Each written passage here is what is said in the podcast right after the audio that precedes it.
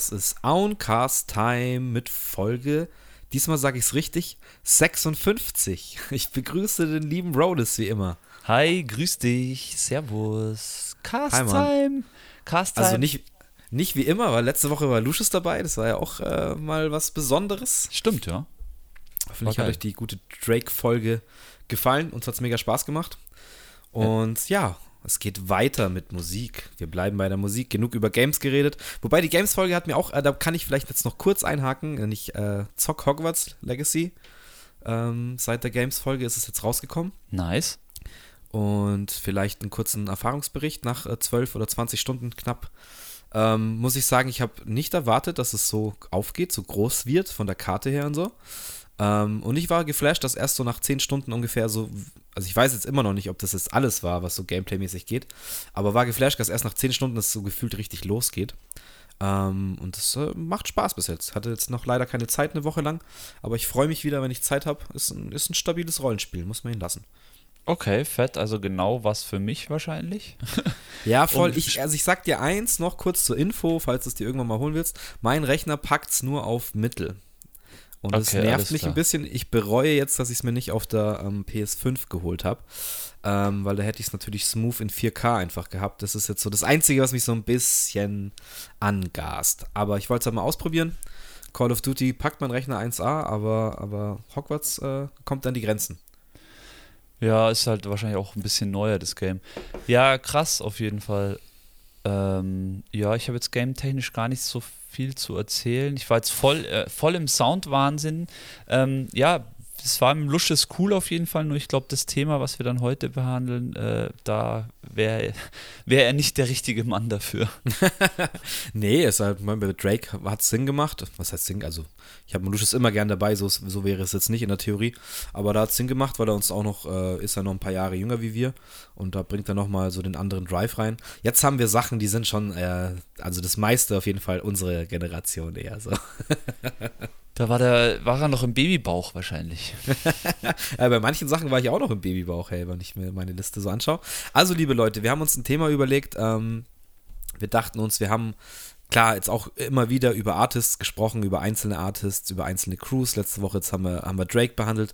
Ähm, ähm, wir haben uns einfach gedacht, es gibt noch so viele Crews, wo wir jetzt nicht vielleicht eine ganze Folge machen können, machen wollen oder das vielleicht jetzt auch unser Fachwissen nicht hergibt, dass wir eineinhalb Stunden über eine bestimmte äh, Crew reden. Deswegen haben wir gesagt, wir packen jetzt mal alle diese, Leg also alle auf jeden Fall auch nicht, aber unsere Legendary Hip-Hop-Crews ähm, aus. Mit Crew- Oldschool, ja. Ja, jetzt nicht unbedingt oldschool. Ich bin jetzt auch schon in den 2000ern unterwegs mit manchen Sachen, aber viele von denen haben in den 80er, 90er Jahren angefangen. Ja, genau. Und was heißt Legendary Crew? Es ist so für mich einfach ähm, mit den Sachen, wo ich groß geworden bin, die Sachen, die mich geprägt haben. Und wenn es jetzt um Crews geht, sind es mindestens, ist auf jeden Fall auf meiner Liste so, mindestens Hip-Hop, Rap, Duos oder Trios oder Mehr. Quadruples oder wie auch immer das sich Ja. das dann nennt. Genau. Ja, so viele richtig große gab es ja nicht. Ich meine, eine, über eine haben wir ja schon mal ausgiebig gesprochen.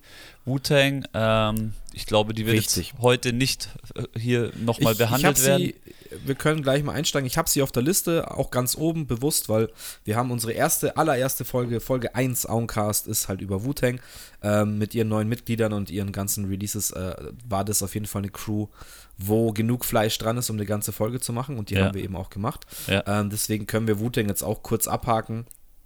Für jeden, für den Wu-Tang kein Begriff ist, also ich, ich erkläre euch kurz, wie ich das aufgebaut habe. Ich habe mir immer die Crew aufgeschrieben, das Gründungsjahr, die Mitglieder teilweise und was meine Anspieltipps wären, wenn jetzt jemand die Crew nicht kennt, also die Lieder, die ich empfehlen würde.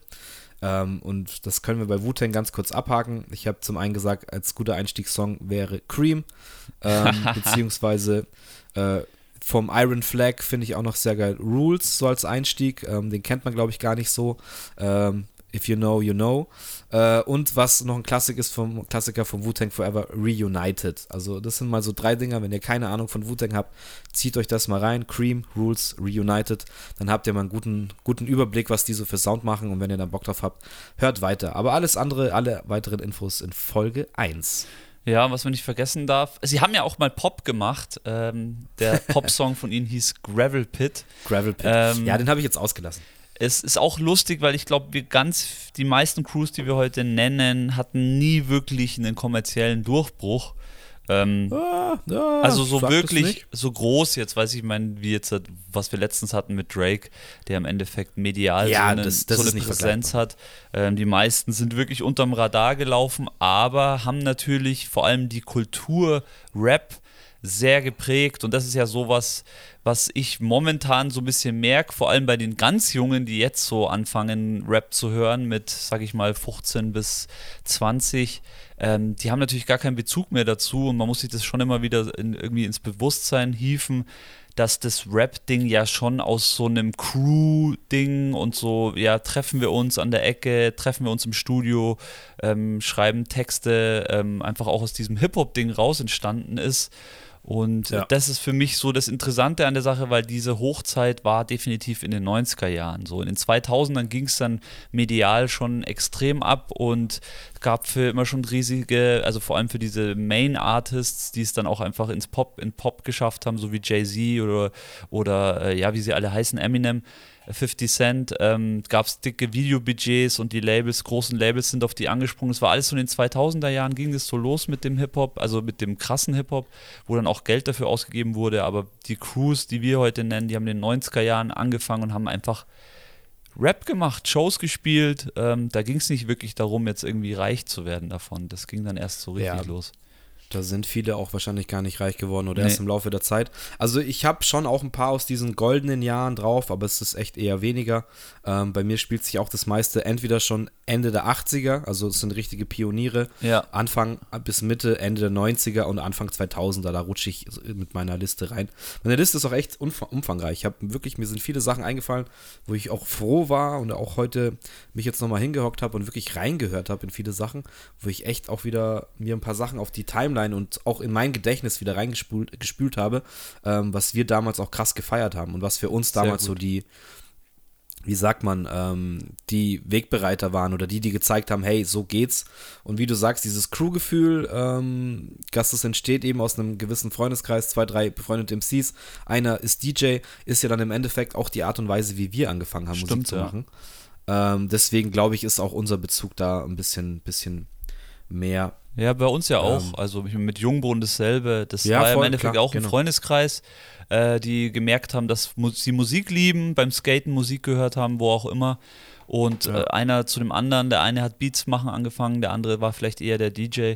Und so ist das eigentlich eher so ein, ja, so ein, so ein Treffen und Musik miteinander am Anfang machen gewesen. Ja, ja dieses freundschaftliche Crew-Ding halt. Also, das ist ja quasi, was hast du auch schon gesagt vorher, was diese Crew und dieses Hip-Hop-Gefühl auch damals ausgemacht hat, denke ich irgendwie. Und, ja, was, ähm, was für mich jetzt cool war in der Recherche ist, dass ich mich wirklich wieder wirklich ganz genau mit diesem Thema auch beschäftigt habe und mir die Songs reingezogen habe und ich merke einfach wieder, Alter, ich habe so Bock, mal wieder einen geilen Abend zu machen.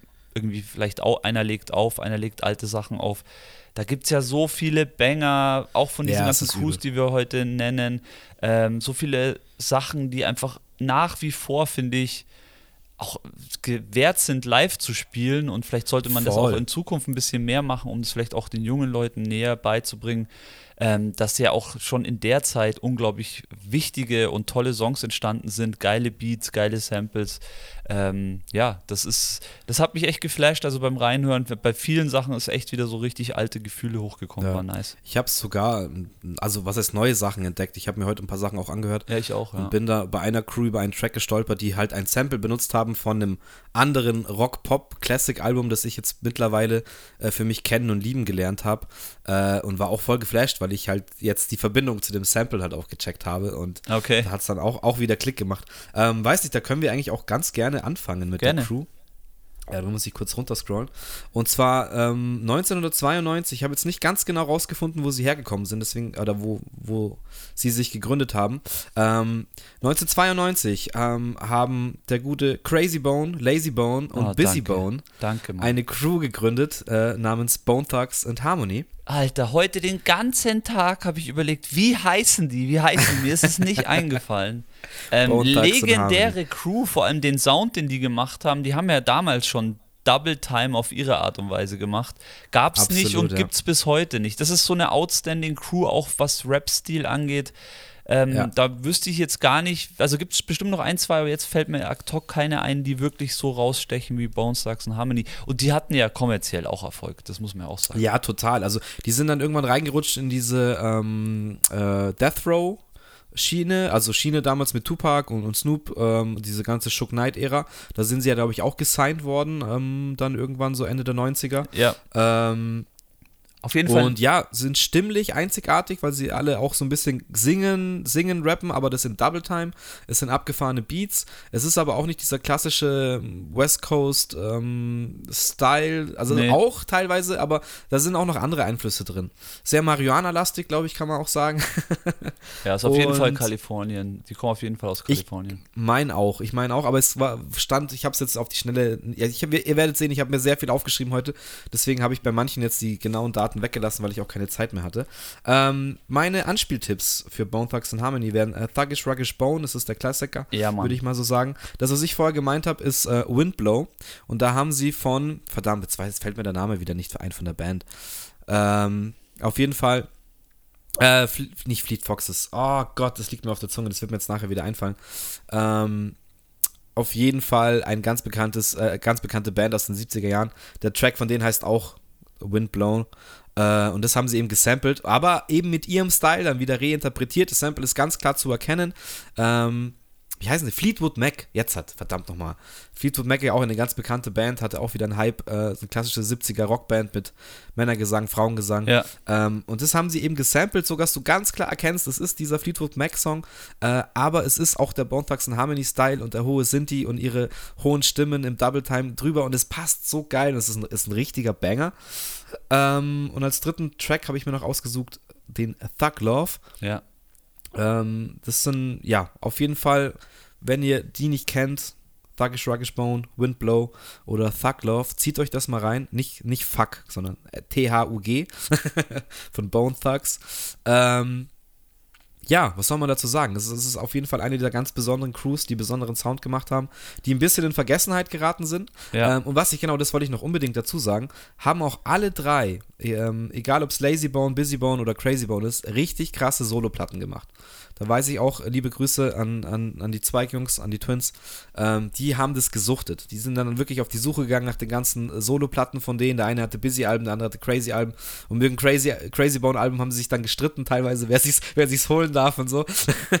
und da haben echt alle drei richtig krasse Soloplatten. Also da kann man sich auch mal drin verlieren, wer da mal Bock auf ein bisschen was anderes hat. Ja, ist echt ein bisschen was anderes. Ist schwer auch zu beschreiben, finde ich. Also das kann, nicht, Kann man nicht, kann man jetzt so einzigartig. Podcast schwer beschreiben und nachmachen ist dann eh auch sehr schwer.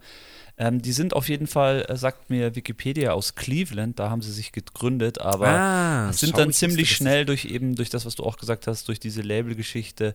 Die waren bei Ruthless äh, Records. Ähm, eben über Easy E sind die dann Ah, wahrscheinlich nach stimmt, Kalifornien genau, gekommen. sind sie in die Death Row. Genau, da sind die dann rübergegangen und da hatten die dann auch so ein bisschen auch ihren, ihren Einfluss und auch die ganzen Videos sind sicherlich da in der Ecke entstanden. Ja. Einen Song hatten sie auch äh, auf einem Album ähm, mit äh, Tupac Shakur sogar, Ja. ähm, auch sehr Den habe nice. ich jetzt extra nicht aufgeschrieben. Ich habe schon wieder vergessen, wie er heißt. Ähm, habe mir jetzt in der Ding auch noch gehört. Ist auch ein Classic. Ähm, aber ja, wenn ihr da Bock drauf habt, zieht es euch rein. Entdeckt ihn selber. Ja, Bones Thugs and Harmony auf jeden Fall mega Empfehlung und ich empfehle da immer auch diese Doppelplatte. Ähm, krasses Ding. War, jeden- glaube ich, heißt Ja, krasses Ding.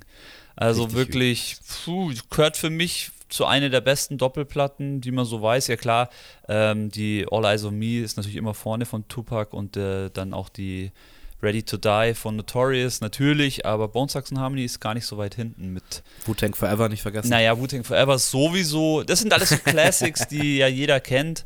Aber Bones and Harmony, ähm, ja, danke dir, weil ich hatte die heute schon ein paar Mal im Kopf, habe sie mir nicht aufgeschrieben. Sehr gut. Ja, perfekt. Da ergänzen wir uns doch gleich von Anfang an. Ja, so muss es Ja, dann hau sein. mal du raus, was du so äh, am Start hast, was dich so. Ja, also am, am, am meisten Flash habe ich jetzt heute wieder mal, wie immer, und da bin ich bei so einer Sache, ähm, es gibt ja auch welche, die so angefangen haben, ruhigeren, was heißt das, so eher so Conscious Raps zu machen und so. Ich war nie so wirklich der Conscious Raps-Typ. Da kommen bestimmt noch die ein oder anderen Crews, die wir noch nennen. Ich habe mir auch welche aufgeschrieben. Ich möchte aber jetzt erstmal über die guten Crew, über die gute Crew, die sich auch aus den D&D-Studios raus, äh, äh, wie es mal kristallisiert hat, äh, MOP möchte ich reden.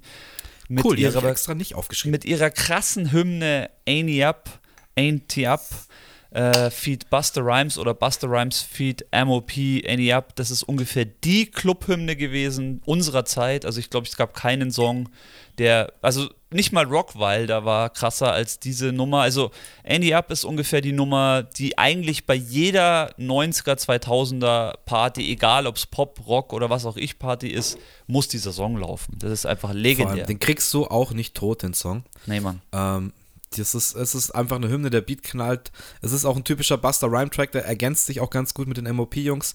Ähm, MOP, kann man sagen, Hardcore-Rap geht schon in die Richtung? Hardcore-Rap, was ist Hardcore? Ich weiß, dass du damit Ja, also eher, eher, eher, geschrien. Es gibt ja tatsächlich, Richtig, da habe ja. ich auch noch eine Crew, da können wir nachher noch mal kurz drüber quatschen. Hardcore-Rap ist eher so dieses geschriene Rappen. Ähm, wobei, ja, weiß ich stimmt. jetzt nicht. Es ist nicht, Aber nicht nur Geschrei, sie rappen auch gut. Ähm, was, mal, was ich auch noch, was mir noch eingefallen ist bei MOP, jetzt wo du sagst, die haben ein Album gemacht, das heißt äh, The Warriors, glaube ich. Ja, ist es äh, Zusammen Warriors? mit den guten, mit den guten Snowgoons. 2000. 2000 Deutsche Producer, das habe ich auch irgendwo noch im Plattenregal, also auf CD, im CD-Regal stehen. Ähm, hat mich damals auch geflasht und ist auch, äh, genau, 2000er Album. Oder nee, das ist, ah, okay, ich verwechsel jetzt was. Warriors ist das 2000er Album. Richtig, ja. Aber sie haben dann noch irgendwann in den 2010er Jahren oder davor vielleicht ähm, heißt dann wahrscheinlich auch irgendwie so ähnlich, aber haben ein Album produziert von den deutschen Produzenten Snowgoons, was auch dann richtig geil ist, wo man auch denkt, so, hä, MOP, okay, Up, keine Ahnung, seitdem nichts mehr gehört. Ähm, und ist auch eine stabile Platte. Also die Jungs, unabhängig von diesem Hit, wo man sagt, okay, vielleicht ist es ein One-Hit-Wonder. Nein, die haben gute Alben, die haben gute Songs, auch unabhängig davon. Und äh, ist auch heute eine Sache, kann man sich immer noch einziehen. Ich erinnere mich auch an diesen geilen Remix auf dem Jay-Z Blueprint 2. Ja ähm, der so mega krass ist, wo sie auch dabei sind. Also ja. die Jungs, ey, die schreien da einmal ins Mic und es, es, es, geht richtig, die Party geht ab. Ja, Mann, aber echt. Also die Platte mit den Snowgoons heißt auf jeden Fall Sparta, Sparta. Sparta ah, genau, Sparta ist sie. Richtig, ähm, Dankeschön. Sehr nice, 2011 kam die raus.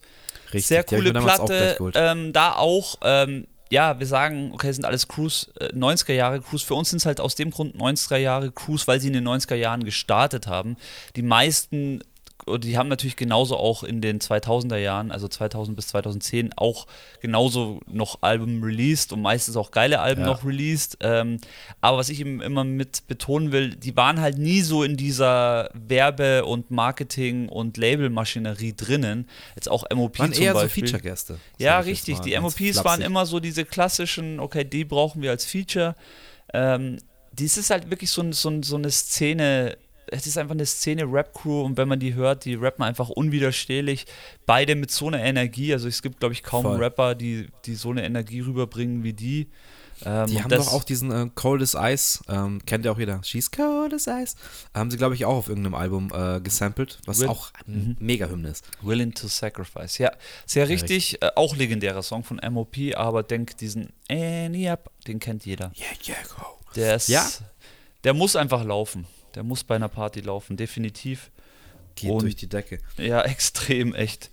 Genau. äh, ja, das wäre so, wär so die erste Nummer. Das war jetzt New York-Style so. New York und New York hat sich immer auch ausgezeichnet ähm, aus, wie soll man sagen, man kennt es oh, ja so. Ja. Ähm, Nas, MOP, jetzt hatte ich heute auch gar nicht auf der Liste, wobei MOP eigentlich auch dazu gehört, aber die kennt man eben auch schon. Nee, MOP hast du gerade gesagt, du meinst jetzt Mob Deep, oder? Äh, MOP, ja, Mob Deep meine ich. Genau. Schau, krass, wie, wie, ich, wie ich weiß, was du gerade verwechselt hast. Heftig, äh, Ähm, Bei MOP habe ich mir auch nicht aufgeschrieben, weil wir auch schon öfters drüber ges gesprochen haben. Können wir jetzt auch kurz erwähnen. Äh, Haybock und The Prodigy, ja. Homies von Nas, äh, auch in den Ende äh, oder Anfang 90er gestartet. Ähm, Legend, legendär, Legendary Crew auch aus New York. Äh, ich muss aber auch sagen, meine Liste ist auch sehr New York-lastig. Bei vielen wusste ich gar nicht, nee, dass sie aus New gar York nicht mal sind. so bei mir.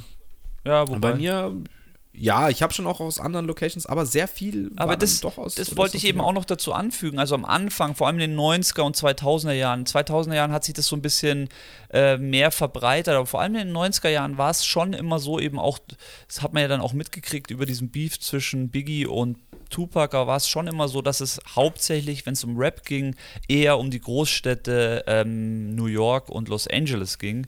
So, ja. ähm, es war noch nicht so viel auf der anderen Teil der Karte, war noch nicht so viel offen. Es wurde da schon Rap gemacht, aber es wurde Voll. noch nicht so verbreitet. Ich glaube einfach, die großen Labels waren in den zwei Städten gesessen und haben dann natürlich, wenn dann Künstler waren, dann sind vielleicht die Künstler auch eher nach New York oder nach LA gegangen. Ist ja immer noch so, dass ähm, Künstler, welche Art auch immer, eher in die Großstädte ziehen.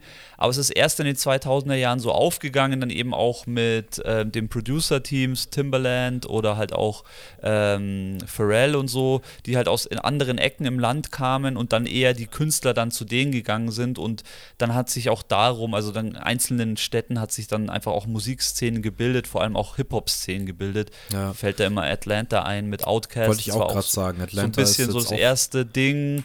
Auch, also Atlanta ist sowieso immer schon für Rap dann groß gewesen und so langsam haben sich halt die Städte aufgemacht. Aber es gibt halt viele Städte, die auch auf, für mich jetzt als Europäer nie wirklich auf die amerikanische Rap-Karte gekommen sind. Also jetzt, wenn ich da so an Denver oder keine Ahnung, Phoenix jetzt zum Beispiel denke, das ja alles auch große Städte, einigermaßen große Städte sind, da kenne ich jetzt keine Rapper, aber jetzt Wären wir jetzt ein großer Podcast, dann wäre morgen, oder nachdem die Folge rauskommt, dein, dein Postfach voll mit Gegenargumenten dagegen wahrscheinlich. Ja, ja, sowieso, aber du weißt, wie ich das meine. Das, was wir Ja, hier voll. angekriegt haben und da fällt, äh, was, was zu uns gekommen ist, und da fällt mir auch immer Grüße gehen raus an guten Joseph, von dem ich auch, vor allem am Anfang sehr viel Sound ge, ge, gepickt habe oder gedickt habe. Ähm, der hatte halt einfach auch die Sachen eher aus New York und aus LA und wie gesagt, das andere kam dann erst mit der Zeit, eben Timberland, Ja. Baba Sparks, weiß ich nicht, so Ja, auch der, der. Süden dann, der Süden, der Down South Master P, und ähm, genau, der hat das dann auch genau, so ein das bisschen auch später. gestartet. Aber das war dann alles schon ein bisschen später. Ja. ja, bleiben wir ein bisschen in New York. Ähm, ich würde eine Crew, die können wir eigentlich schnell abhaken, muss man erwähnen, wenn man über, über Classic Crews redet, äh, mit einer der ersten, mit einer der bekanntesten, die durch die Decke gegangen sind, 1982 aus Queens, Run DMC. Alter, ja, natürlich, Ich klar. muss aber ganz ehrlich sagen, ich war nie der große Fan davon. Ich auch Natürlich nicht, Respekt gehabt für das, was sie gemacht haben, zu der Zeit, wo sie es geleistet haben. Aber ähm, so Walk This Way mit Aerosmith zum Beispiel ging mir immer schon irgendwie auf den Sack. ich meine, ich weiß, das war damals so der Durchbruch für Hip-Hop, dass sie gesagt haben, wir, wir machen das zugänglich für die Masse, für das Volk, weil es dann eben mit einer Rockband wie Aerosmith ähm, irgendwie massenkompatibel ist. Ähm, aber ja, hat mich irgendwie genervt. Aber trotzdem, es gibt halt dann auch, auch Hymnen wie äh, It's Like That, It's Tricky, Walk This, also Walk This Way habe ich gerade erwähnt, oder My Adidas, die ja dann quasi auch diese ganze Style, den ganzen Style geprägt hat, der Hip-Hop in den 80er oder Ende der 80er, Anfang der 90er Jahre. Ja. Mit den Goldketten und eben den, den Adidas Superstars und den Adidas Anzügen und sowas. Ähm, die haben damit quasi schon einen großen Dienst für Hip-Hop ähm, geleistet und waren definitiv Vorreiter. Und das muss man auf jeden Fall erwähnt haben. Ja, sehr richtig. Aber in dem Zuge möchte ich definitiv auch gleich noch EPMD nennen, den guten Oh. Eric Sherman und Parrish Smith, die Oh, ungefähr die zur gleichen. Zeit, denke ich mal, so gestartet haben, vielleicht ein bisschen ja, habe ich später. viel lieber gehört. bisschen viel später, ähm, aber vor allem äh, Eric Sherman äh, ist, ist ein, eine sehr große Größe in den Staaten vor allem. Ähm, der hat dann Auch auch als Produzent einfach krass. ja, er hat dann später auch noch mal eine andere Crew gegründet, die Death Squad. Ähm, da war dann auf jeden Fall auch der gute Redman mit am Start, äh, den man auch kennt, der mit Method Man ja viel gemacht hat. Ähm, Death Squad Album ist auch legendär, definitiv. Ähm, also EPMD auf jeden Fall in dem Fall auch. Die waren jetzt vielleicht nicht so die Styler, jetzt halt, oder beziehungsweise die, wie du gesagt hast, äh, die in Sachen Klamotten äh, irgendwie auch Vorreiter waren. Ähm, aber musikalisch definitiv auch und Ja, auch Ich- viel mehr mein Wetter. Genau und jetzt, äh, musikalischer eher mein Wetter. Ich glaube, was mir eben, wo ich noch nicht so den Zugang hatte, Public Enemy war eher so Ja, da ging es schon in die politische Richtung. Die habe ich Politisch auch drauf. und Public Enemy Dirty Beats auch, äh, paar, ja, sorry, äh, auch ein paar Jahre früher, 1982, äh, aus Long Island mit äh, legendären Chuck D. Das, glaube ich, ist einzigartig, weil Chuck D einfach eine krasse Rap-Stimme hat, die, äh, ich denke, Public Enemy wäre eine der Crews, die halt viele andere Crews dazu animiert haben, quasi ins Hip-Hop-Game einzusteigen Ja. und quasi auch eine, ihre Stimme so zu erheben und war natürlich auch ganz wichtig für die schwarze Szene. Ähm, außerdem Flavor Flav. It's Flavor Flav. Flavor Flav. Der uns dann ein paar Jahrzehnte später Flavor of Love äh, auf MTV gebracht hat. Kannst du dich noch erinnern an die, an die Dating-Show, die er hatte auf MTV? Naja, was ich mich halt erinnern kann, ist ja mein, meine Begegnung mit Flavor Flav. Ich Ach, habe für stimmt. was, für was war ich in Los Angeles? Einmal durfte ich in Los Angeles arbeiten für, äh, ich glaube, es war, äh, ich weiß es nicht mehr, unwichtig. Auf jeden Fall an einem na, freien Nachmittag in den Supermarkt gestrahlt, irgendwo in so einer, was war das? Es war einfach eine Ecke, ich weiß nicht mehr, wie die Ecke von Los Angeles hieß. Supermarkt gestartet, auf einmal steht, kommt der Typ im Barbeschlappen und in einer Uhr kommt äh, Flavor Flav an mir vorbei und ich hab's am Anfang gar nicht realisiert, also hab schon gecheckt, weil so jemand fällt halt auf, aber auf jeden Fall war da Flavor Flav im. Ja, du denkst im, ja nicht, dass das wirklich ist. Im Dance Bioladen und hat irgendwas eingeshoppt in seinen, in seinen äh, Einkaufswagen. Es war, war ein kurzer Flash, ja. So ist es manchmal im Leben. Manchmal ja, ist doch cool. Da so. sieht man mal, dass es den Typen echt gibt. Das ist ja auch ein, eine Hausnummer von Charakter einfach. Ich glaube, Chuck D hat ihn dann irgendwann rausgeschmissen, weil es ihm zu bunt wurde, was er alles so getrieben hat. Ähm, aber gut, das ist eine eigene Geschichte. Public Enemy habe ich selber auch jetzt nie so wirklich gehört. Äh, wie gesagt, ich respektiere das, was sie geleistet haben. Und ähm, den Impact, den sie einfach auf die Szene hatten und gerade für die ganze Black Culture und so weiter, ich glaube, mega wichtig, politisch auch gesehen. Ähm, Richtig, ich würde ja. sagen, wer das mal hören will, sollte sich reinziehen. Es ist natürlich sehr oldschoolig, aber Rebel Without the Pause, Don't Believe the Hype und uh, Bring the Noise. Ähm, ja. geil. Meine Autocorrect hat Bring the Nose aus Bring the Noise gemacht. auch nice. Ähm, sind absolute Anspieltipps und sollte man als Hip-Hop-Nerd oder Fan. Sommelier. äh, auf jeden Fall mal ausgecheckt und äh, gekostet haben, so wie der Sommelier. Das, ja, ich ja. glaube, der Podcast ist ja auch echt ganz cool, so um den einfach mal zu pausen und irgendwo, wenn man Spotify noch offen hat, einfach mal kurz reinzuhören, weil das ist einfach auch Geschichte so und wer, wer Rap ja, oder wer überhaupt Hip-Hop gerne mag oder wer gerne im Club auf Hip-Hop tanzt, der sollte sich die eine oder andere Nummer mal reinziehen, weil ich glaube, ganz viele vergessen das immer, dass da noch mehr gibt als dieses Pop-Zeug, was mittlerweile als Hip-Hop deklariert wird. Ja, das sind halt die Roots. Also gerade Public Enemy, das sind, glaube ich, echt für viele Crews die, die Roots gewesen. Ähm, und die sich, ja, dadurch auch embraced gefühlt haben, zu sagen, okay, das ist ein Movement, das jetzt auch abgeht. Das ist ein, ein Wechsel in Kultur und da tut sich was Großes äh, und ist nicht nur ein One-Hit-Wonder. Und ja, das sind die Crews, warum wir, glaube ich, auch heute im Pop-Bereich mit Hip-Hop stehen. Ich, ja, Mann. Ich sage jetzt wir, aber ja, wir alle als Hip-Hop-Fans. Und, und, das ist, ja, muss man auf jeden Fall ähm, respektieren. Und darf man, wenn man es noch gar nicht gehört hat, sollte man auf jeden Fall, man muss es nicht mögen oder was, aber man sollte halt sich mal kurz damit befassen, um zu wissen, okay, woher kommt denn der ganze Scheiß eigentlich? Und ähm, ja, Public Enemy, Run DMC, EPMD, definitiv Crews, die äh, zu einer Zeit das halt gemacht haben und dadurch eben halt auch krass geprägt haben. Absolut. Deswegen zieht euch das Death Squad Album rein, wenn ihr Bock habt. Und mir fallen dann noch ein paar ein. Also einmal die Beastie Boys, die hatten wir auch schon im Podcast mal. Äh, das sind die, einzigen drei Weißen, ja. die ganz am Anfang Beastie Boys krass, Gründungsdatum 78. 78, also fast eine der ältesten Crews auf Krass. Mal, oder habe ich mich verschrieben? Oder ist es, ist es Nee, nee, ist das kann 87? schon sein. Nee, nee, das ist schon 78, das passt schon.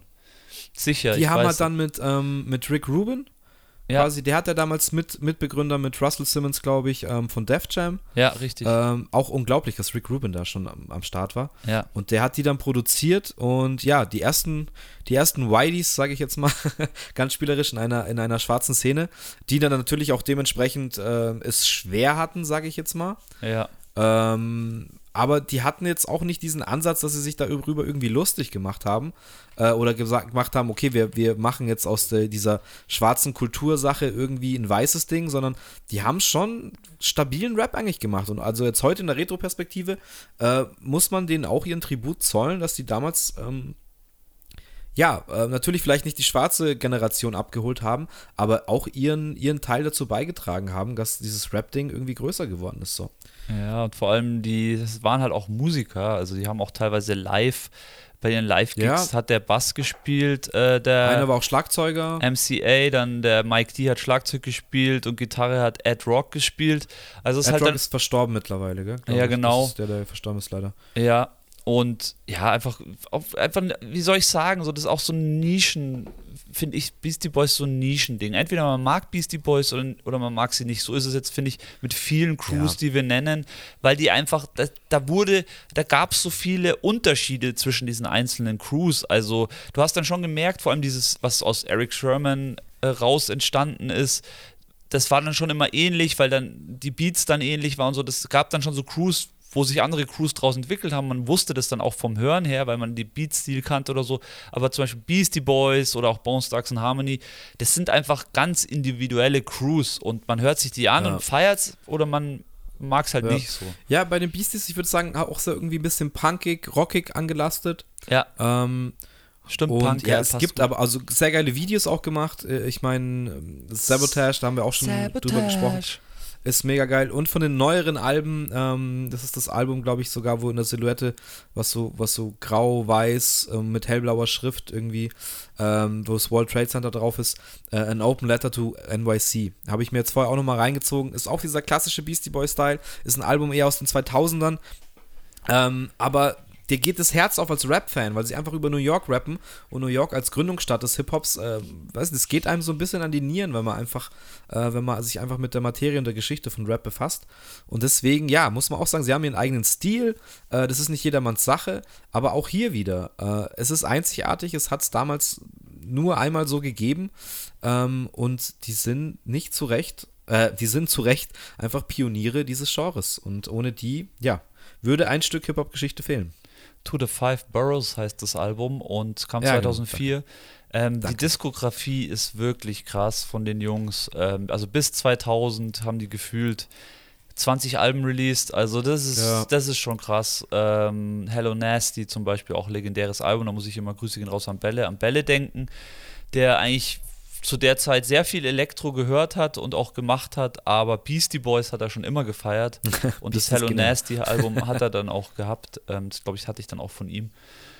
Ja, nice. Äh, Coole Crew auf jeden Fall. Ähm, ich möchte aber in dem Zuge eine Crew erwähnen, auch aus gegeben- gegebenen Anlass, äh, ist Della Soul, äh, die auch äh, eine sehr wichtige Rolle immer schon hatten, aber der Ja. gute Trugoy, The Dove, ist vor, glaube ich, vor letzte Woche gestorben, so in, im Alter von 54. Ähm, ist Ja. halt dann auch so bei so älteren Crews, da, wie wir jetzt auch bei Beastie Boys schon hatten, ja, da lebt halt der eine oder andere schon auch nicht mehr. Das ist schon krass, so, wenn man mal überlegt, die sind jetzt so Anfang 50, die meisten. Da sind dann wirklich auch schon einfach einige dann auch schon verstorben mit. Ja, es, es geht immer mehr in die Richtung, dass da auch Leute jetzt wirklich alt werden, auch krank sind teilweise. Ähm, und da, die Nachricht habe ich auch leider mitbekommen. Ähm, ja, Della Soul, glaube ich, auch sehr bekannt geworden für dieses ganze Sample-Thema, weil ihre ganzen Ja, wirklich ersten Alben alle verboten wurden, mehr oder weniger, oder sie die ersten waren, die wirklich für Sampling angeklagt wurden. Und das ist ja dann auch ganz groß geworden in Amerika, ähm, dass so, dass ja, diese Sample-Kultur halt irgendwie, dass man nicht verklagt wird dafür, dass man halt ein Sample benutzt. Äh, und das hat sich ja Gott sei Dank auch alles ein bisschen weiterentwickelt. Ähm, auch eine Legendary Crew, auch aus New York, 1987 gegründet, ein Jahr vor meiner Geburt. Ähm, und ich habe mir nochmal reingezogen, ähm, also, also eine Songempfehlung, ich sage jetzt erstmal, eigentlich ist das ganze ähm, The Grid Date Album von 2004, das ist so eine kranke Platte. Und da Das- ist ja, auch da der, gab's so das- drauf. Es gab so eine Zeit, da haben die zwei, drei Alben am Stück rausgehauen. Ja. Das war, glaube ich, auch genau die Zeit, die du na nanntest. Krass. Also wirklich krass. Also der Track, der Track Rock, Rock Cocaine, also Rock C-O Kane, Rock Cocaine Flow featuring MF Doom. Ja, also Mann. das ist eine Hymne. Ähm, wer De La Soul nicht kennt, gut, man müsste sich damit auch noch mit den älteren Sachen befassen. Die älteren Sachen sind für mich jetzt auch nicht so präsent oder habe ich auch nicht alles gehört, aber das ist eben 2004. Ähm, das war für uns damals ein Classic-Album, ein Album, das noch greifbar ist, das vom, ja, als wir angefangen haben, Rap zu hören, dann eben ein paar Jahre alt war. Ähm, und dieser Track sagt ungefähr alles über den Impact dieser Crew aus und wie krass eigentlich Hip-Hop sein kann. Auch mit MF Doom als Feature, der auch einfach nur, auch Rest in Peace, auch schon verstorben mittlerweile. ja. Ähm, ja, kann man, kann ich schwer in Worte fassen, was dieser Beat, was dieser Flow mit mir macht, wenn es läuft, weil es einfach nur noch krass geil ist. Naja, es ging, äh, also 89 haben wir das erste Album rausgebracht und dann kamen vier krasse Alben. Das vierte war dann Stakes is High und dann ging es in 2000. Es ist eh so ein Jahr, das 2000er Jahr ist Hip-Hop musikalisch ein krasses Jahr, also überhaupt so 98, 99, 2000, ähm, da ging es hart ab. 2000 haben die Artificial Intelligence Mosaic Thump rausgebracht, ein legendäres Album und dann danach Ja. gleich 2001 AOI Bionics. Da sind auch so viele Songs drauf, die jeder von euch kennt, weil die auch immer in Clubs liefen, ähm, hoch und runter. Äh, und ja, auch was, was die geschafft haben, finde ich, De La Soul mit ihrer Musik, die haben die Musik Rap und Hip-Hop in die 2000er Jahre hochgehoben und ich glaube auch, dass ganz ja. viele von diesen Super-Producern sich unglaublich viel von De La Soul abgeschaut haben, weil die eben dieses Sample-Game schon so krass beherrscht haben. Ja. Und dann eben auch das Game, das melodische Game. Also die haben ja, ich meine, wir reden hier von EPMD und äh, Beastie Boys und äh, Public Enemy. Die waren nicht so melodisch unterwegs, aber De La Soul ja. hat dann immer auch schon Sänger mit am Start gehabt, hat immer schon einfach ein Feeling mit rübergebracht und ich glaube, dass sich da ganz viele an denen angelehnt haben. Ähm, ja, und mit Absolut. Ich muss auch einfach sagen, ich finde aus meiner Warte aus Dallas Hall auch nie den Credit wirklich bekommen, den sie eigentlich verdient haben, weil sie immer so der Türöffner waren, immer eine Benchmark waren, aber dann andere gekommen sind, gefühlt jedenfalls, die sich, die, die sich daran irgendwie bereichern konnten oder die es dann wirklich etabliert haben, aber eigentlich haben, waren sie die ersten mit, mit vielen, wie du sagst, diese melodische Sache, gerade so aus dem, aus dem Oldschool-Bereich in die 90er Jahre dann und dass es dann eben alles schon so float und so ja. auch Anfang der 2000er schon sich so fett anhört dann. Ähm, ja. Es war nicht selbstverständlich, es war nicht bei jedem äh, der Fall. Und die, ja, ganz, ganz krasse Pionierarbeit geleistet und ich finde dafür immer noch viel zu unbekannt eigentlich. Also Della Soul, krasse ja, Benchmark gesetzt. Aber die bleiben für die Ewigkeit. Ähm, was ich ja, mir halt voll. denken kann, ist, dass die das vielleicht selber auch gar nicht wollten. So, die hatten, das ist ja auch oft so ein Hip-Hop. Nee, es sind ja auch nicht die Charakter. Also du, genau. ich bin jetzt auch so einer, ich kenne viele Tracks von denen, ich, ich erkenne, wenn ich die höre, aber wie sie jetzt heißen, äh, außerdem haben sie immer sehr viel mit AKAs gearbeitet, so. Ähm, also sind jetzt auch nicht so präsent von, von, von den Typen her, so als, als, als Gesichter, Aushängeschilder. Die Mucke steht für sich so und die Charaktere sind eher so ein bisschen im Hintergrund. Also die machen den Scheiß, den sie lieben, aber sind jetzt nicht die, die Rap-Stars äh, oder wollten halt auch wirklich selber Aufmerksamkeit generieren, jetzt wie ein 50 Cent oder äh, auch ein Tupac oder Biggie, sage ich mal, die auch mit ihrem Charakter sich halt mehr in den Mittelpunkt gestellt haben. Ja, so, richtig. Da stand ja. immer irgendwie der Sound im Vordergrund. Ja. Und dadurch ist es halt vielleicht auch an einigen vorbeigegangen, weil halt nicht diese plakativen Charaktere im Vordergrund standen. Aber dennoch, es ist geniale Musik und wie du sagst, es bleibt für die Ewigkeit, Gott sei Dank. Das ist halt das Schöne bei Musik. Und ja, wir werden auch in zehn Jahren das noch hören können und äh, feiern können. Ja, die Guten haben auch sehr viel äh, mit, dem, mit unserem Lieblingsproduzenten, mit einem unserer Lieblingsproduzenten, Jay Diller, zusammengearbeitet. Ähm, die haben, äh, einer der Rapper war auch beim äh, Gorillas-Projekt mit am Start. Ich weiß nicht, ob sogar zwei da dann auch gerappt haben, aber bei einigen Gorillas-Songs taucht auf jeden Fall, ja, glaube ich, der David öfter. auf. Ähm, das ist auch ein Projekt von denen gewesen und eben, was ich nochmal anmerken möchte, produktionstechnisch, also wie diese Beats geklungen haben, das war einfach, vor allem um die, um die Jahrtausendwende war das schon, war das schon ja. outstanding so. Also Jetzt hast du, hast du Jay Diller erwähnt, dann können wir auch gleich eigentlich seine Crew abhaken. Ja, Mann. Weil ich finde auch absolut underappreciated. Slum Village Oh, gegründet yeah. 1996 in Detroit, eben mit dem besagten Jay Diller, äh, am Mike T3, glaube ich, und äh, Baton. Und ja, auch, auch so mit Della Soul vergleichbar, würde ich sagen, auf irgendeine Art und Weise, ist auch die, so der, dasselbe Geschmäckle. Ähm, ich würde empfehlen, falls euch Slum Village nicht sagt, ich habe zwei Tracks für euch. Ähm, Selfish zum einen und zum anderen vom Pete Rock, Soul Survivor, äh, Album Pete Rock, ganz bekannter ähm, Beat-Producer aus New York, den Track Da Villa. Mein absoluter Lieblings-Slum Village-Track und einer meiner Lieblingsproduzierten äh, Pete Rock-Tracks. Ähm, Selfish, Da Villa von Slum Village. Zieht euch das mal rein. 96 gegründet.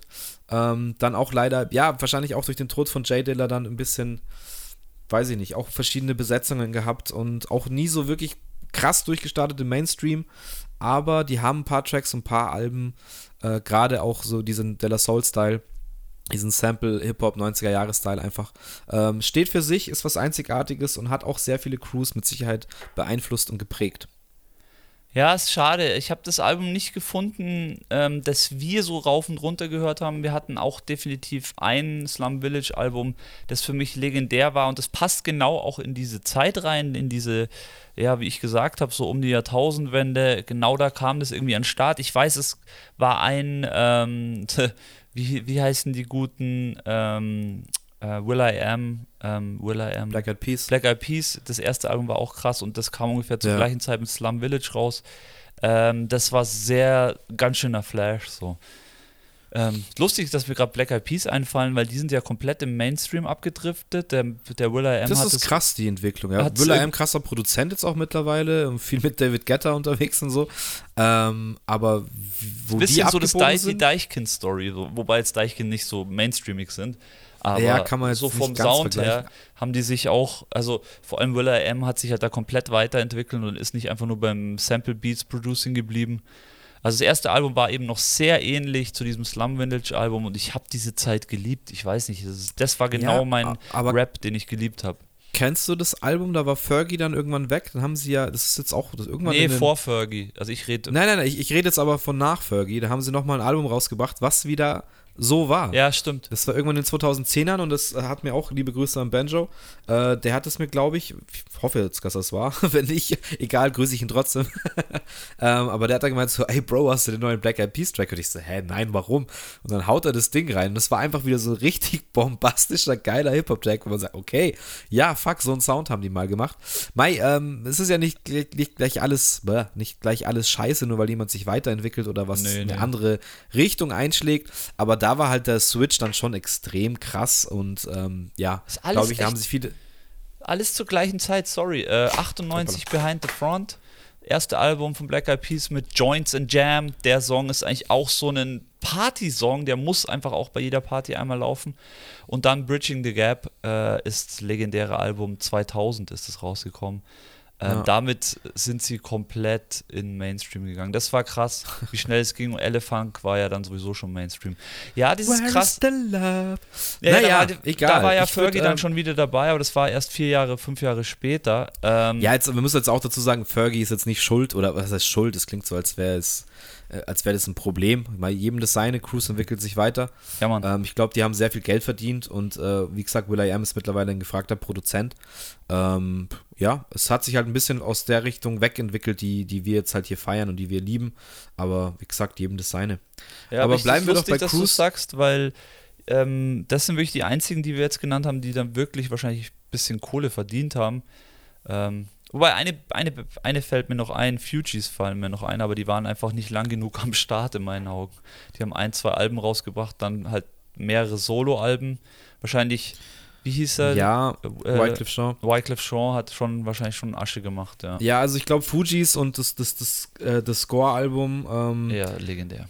also kann man jetzt kurz auch äh, drüber sprechen. Wycliffe Shaw, Lauren Hill, ähm, die dann natürlich auch, ja, ein bisschen, weiß ich nicht, im Drogeneskapaden, Steuerhinterziehung, war dann, glaube ich, auch im Knast irgendwie. Aber an sich, genau, Pras ist auch noch dabei, habe ich jetzt komplett unterschlagen. Äh, aber für mich ist, ja, Wycliffe hat halt dann auch nach der Fujis Zeit ein paar Alben rausgelassen und ein paar Hits gehabt, die absolut durch die Decke gegangen sind. Ja. Ähm, hat dann leider auch irgendwann nachgelassen. Pras war, glaube ich, noch bei dem ähm, Schieß Miss California oder so. Kann sein, ja. Irgendwo hatte der noch einen Part, wo es dann auch mal wieder. Ja, und es gehen ständig Gerüchte um, ob sie sich wieder irgendwie mal zusammentun, noch eine Platte machen oder wie auch immer. Aber irgendwie soll es nicht sein, aber ich glaube, Nee. diese goldene Zeit kann man nicht mehr rekonstruieren. Nee. Es gibt auch ein legendäres Lauren Hill Album, also muss man auch sagen, sie sind schon drei krasse Charaktere. Und ja, wer den nicht kennt, Ready or Not, Fuji La ähm, oder natürlich der bekannteste wahrscheinlich Killing Me Softly. Das sind einfach krasse Nummern. Ähm, ich würde gern noch über eine Crew reden, die auch schon bekannt ist, die viel geleistet hat, ähm, die auch gerade für Sample-Based Beats viel gemacht hat. Ja. Äh, auch aus New York 1985. Ich möchte kurz über A Tribe Called Quest sprechen. Danke, ja, sehr gut. Legendärer Style haben. Die haben einen legendären Style an den Start gebracht. Die haben für mich so ein, vom, die sind so richtige Rap-Styler gewesen, vor allem, ähm, wie heißt er denn? Äh, Q-Tip. Q-Tip, äh, unglaublicher Styler im Rap. Also Q-Tip, Five Dog. Five Dog ist 2016 verstorben. Stimmt, ja. Ähm, Ali Sheed, Sheed Mohammed war der DJ. Dann war noch dabei ähm, Jero- Jarabi White. War immer mal wieder dabei, ist auch mal wieder immer wieder ausgecheckt. Und ja, dann auch teilweise wechselnde Besetzungen. Ich glaube, sie haben dann 2017 oder kurz bevor oder nachdem Five Dog gestorben ist, ich weiß es leider nicht mehr genau. Ich glaube, 2017 kam dann noch ein Album raus. Ähm, dann haben sie sich auch wieder aufgelöst. Äh, auch dieses Album 2017 war richtig krass. Ich habe es richtig gefeiert damals. Ähm, und sie konnten die Messlatte auch immer noch halten. Ähm, ja, haben halt, glaube ich, auch viel, für das Black Movement getan, auch viel äh, so für die Sampled Beats, habe ich jetzt schon gemeint. Es war irgendwie jazzig, es hatte einen ganz eigenartigen, eigenartig, eigenwilligen Flow. Q-Tips Stimme ist auch ganz, ganz eigenwillig, mit so ein bisschen hoch. Q-Tip ja auch ein krasser Produzent, also es war einfach richtig, richtig heftig, was da rauskam. Die haben auch ein paar Alben rausgelassen, ähm, die absolut legendär sind. Ich meine, The Booty kennt The Booty. wahrscheinlich jeder. ähm, Can I Kick It kennt wahrscheinlich jeder. Und ähm, ich glaube, das Album heißt, heißt, wie heißt das an? Das weiß ich, habe es im Album nicht aufgeschrieben. Aber The Movement. Ich weiß, ja, danke schön. Ich wollte jetzt das Score sagen, er wusste, das Score war ja bei den Fujis. The Movement ist äh, eine meiner Lieblingsplatten von ihnen und da ist zum Beispiel der krasse Track Electric äh, Relaxation drauf. Äh, auch eine Hymne und was, ja, was die halt dann schon von 5, äh, 86, 85, nee, 82, Entschuldigung, äh, da fab fabriziert haben an krassem Sound. Ähm, Was meinst du mit unglaublich. 82? Gründung. Gründung 82, ja, das wollte ich nämlich auch sagen. Das ist jetzt gar nicht hier diese legendäre. 85, Entschuldigung, ich das- bin in der Zeile verrutscht. Wir sind nämlich jetzt hier ein bisschen in der Zeit gesprungen. Das ist nicht diese legendäre Hip-Hop-Zeit, von der ich jetzt geredet habe, 98, 99, 2000. Wir reden von Anfang der 90er, also 90, 91.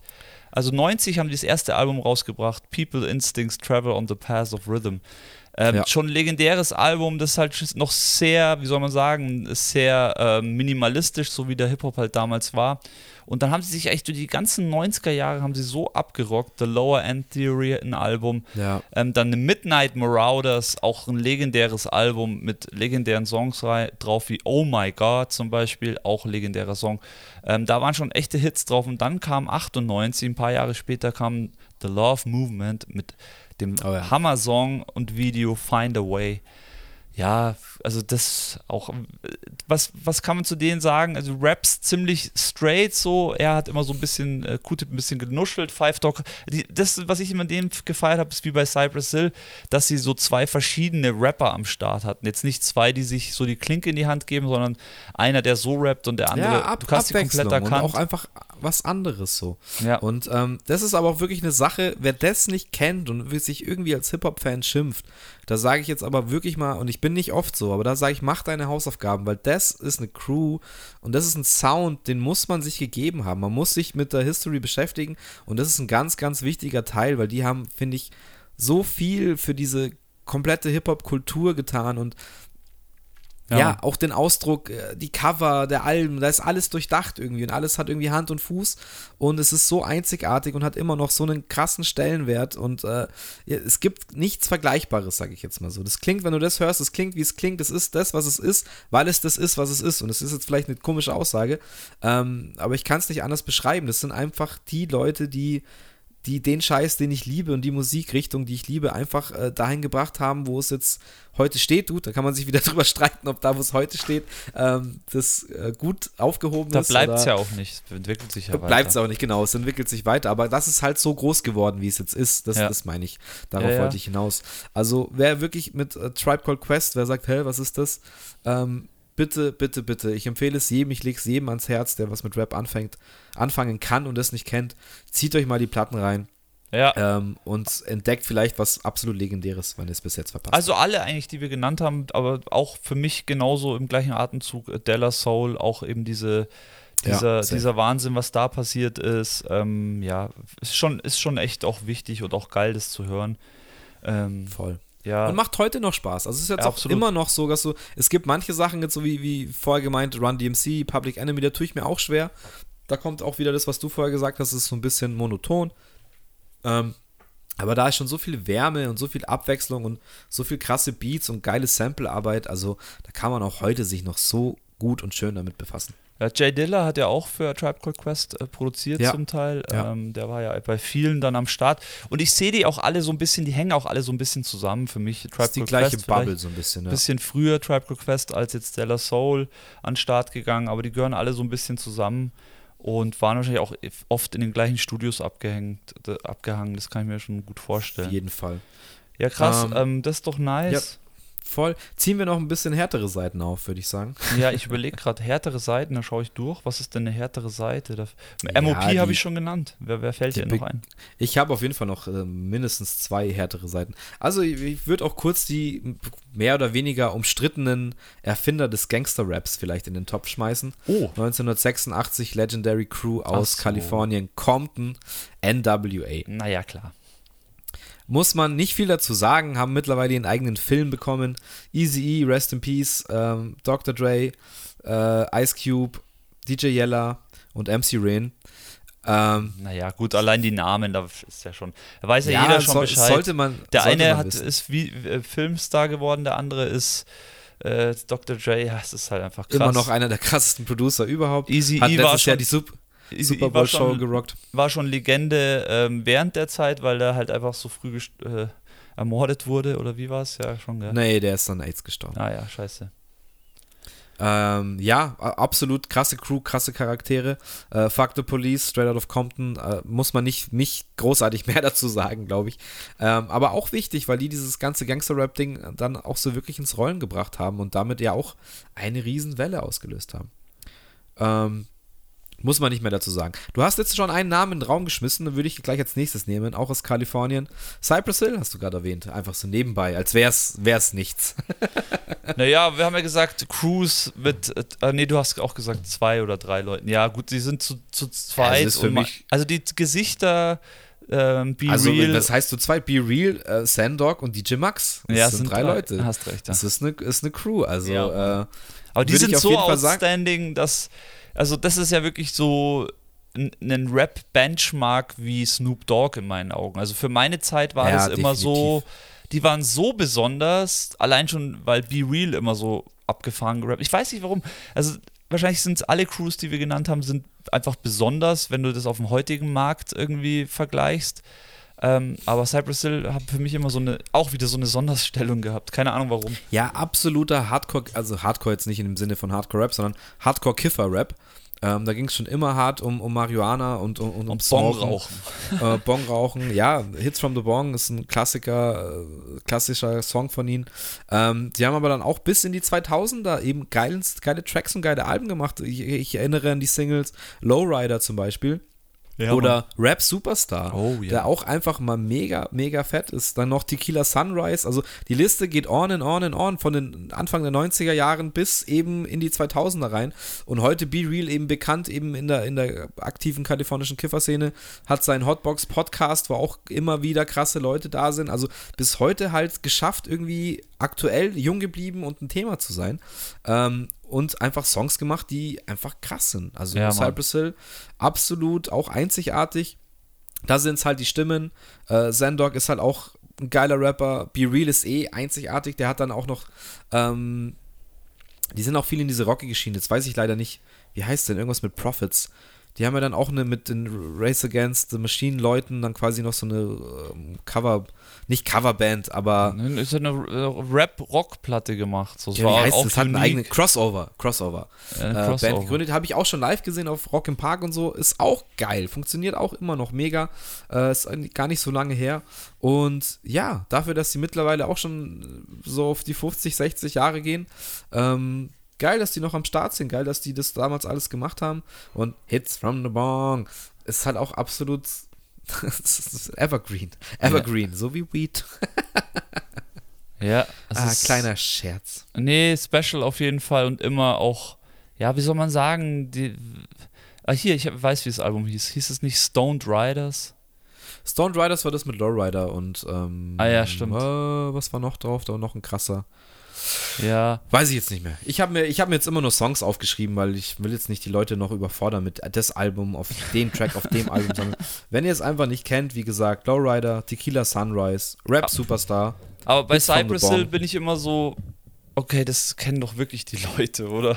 Also, wer- aber naja, gut. Weiß ich weiß es nicht. Ich, ich gehe jetzt mal davon aus, nicht jeder kennt alles. Ähm, jeder kennt viel, aber nicht alles. Ähm, aber ist eine Crew, die man nennen muss und äh, hatte bei uns damals auch seine komplette Phase, wo wir drauf hängen geblieben sind. Ich habe ja auch irgendwo noch so eine Collection von den ersten vier Alben oder so, die gab es dann in so einer Schieberhülle, Ja. wo die alle dann nochmal in einer Papierhülle drin sind. Und habe ich mir dann auch gegönnt und es ist einfach geiler Scheiß. Ja, Mann. Ja, ähm, so, puh, das ist echt, ich schaue gerade so drauf. Also auf jeden Fall, wenn ich noch nennen möchte, äh, da auch Rest in Peace ist der gute Gangster und der DJ Premier. Ähm, Guru. Guru und DJ Premier, die haben zusammen die Crew gehabt, Gangster. Ähm, ja, da, also das ist einfach eine, auch eine Bildungslücke für mich, genauso wie The Roots. Zu den Roots hatten wir auch schon einen Podcast. Das ist eine legendäre Band aus Philadelphia ähm, mit, ähm, ja, wie heißt der Rapper von Roots nochmal? Tariq. Black Thought. Äh, Black Thought, genau. Tariq heißt sein Name bei, genau. Ähm, und Gangster Egal, eben. bleiben wir bei Gangster. Ja, weil Guru, DJ Premier, der DJ Premier war so der Produzent von den D&D-Studios, der hat die, keine Ahnung, der hat so viele Leute da irgendwie auch für andere Leute äh, Beats produziert und der ist eigentlich der legendäre Beat-Produzent der 90er Jahre, kann man sagen. Immer wenn du so ein Beat gehört hast, weißt du sofort, das ist ein Premier-Beat. Und der hat eben mit Gangster, das ist äh, mit Guru, sorry schon wieder, mit Guru dieses, dieses Duo gehabt, Gangster. Und da gibt es auch unglaubliche Platten. Die Doppelalbum, das Full-Clip-Album ist legendär. Ähm, Moment of Truth. Moment of Full Clip. Truth. Ähm, dann Above the Clouds, Feed Inspector Deck ist auch für mich, das habe ich vorher nochmal reingezogen, einfach so ein legendärer Song. So viele, der hat einfach auch was, was der eben geschafft hat, der war schon ein bisschen politisch, der hat halt viel so, wie soll man sagen, so Problemthemen halt wirklich angesprochen, der Guru. Und das hat ihn irgendwie auch aus, ausgemacht als Rapper, als Hip-Hop-Head auch. Das hat ihn einfach auch auf diese Königsposition auch gehoben, weil er halt vielen aus der Seele geredet hat. Und das war einfach, Guru war einfach eine special Person, kann man sagen. So. Von der, von Also ich Typ möchte her. auch kurz noch was dazu sagen, weil Gangster eine der Crews ist, die für mich mit am meisten bedeuten. Also mit von den ganzen genannten, wie gesagt, die haben alle ihre Daseinsberechtigung, aber Gangster ist für mich, es ist schwer zu beschreiben, weil ich habe jetzt vorher auch noch mal reingehört und es ist einfach, es sind für mich die Classics. Es gibt Ja. Classics, aber, Aber das, das sind für mich Classics, die ja.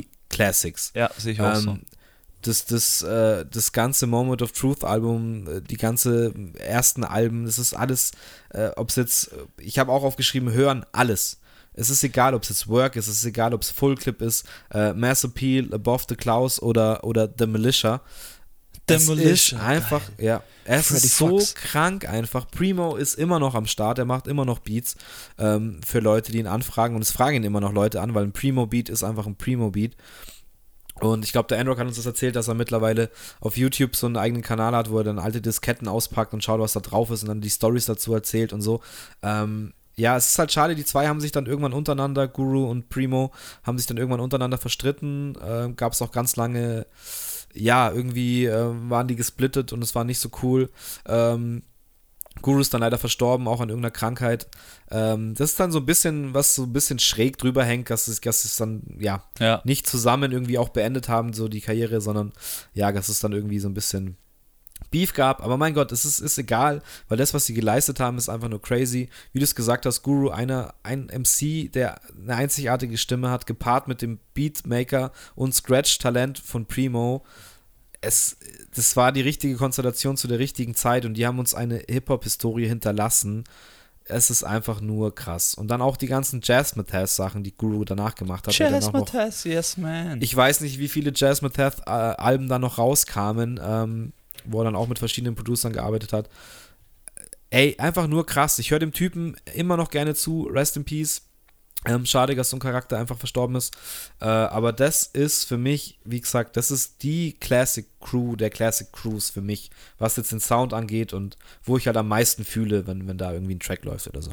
Ja, absolut. Und auch nochmal textlich einfach der, der Vorreiter des jeglichen Art von Raps, kann man eigentlich sagen, weil er einfach, ja, der hat einfach alle Themen ja, bedient. Aber auch diesen unaufgeregten Style zu rappen, so dieses Ja. eigentlich ganz trockene, eine spezielle Stimme haben und dann eben noch äh, den Hammer auf den Nagel treffen mit den Themen und genau den Finger in die Wunde legen. Also da passt alles, von der Produktion bis zu dem Style, wie er rappt, was er rappt, wie er es technisch umsetzt vom Flow her.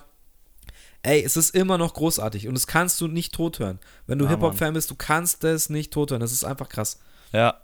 Ich, ich nenne da eben immer auch den äh, Tariq ähm, von Roots auch immer irgendwie im, im gleichen Ja. Atemzug, weil die für mich Ja, so genau. ein bisschen vom Rap-Stil und von dem, was sie aussagen, ein bisschen ähnlich sind. Vielleicht hatten die sich auch her, gegenseitig angelehnt oder der eine hat vom anderen gelernt, man weiß es ja immer nicht.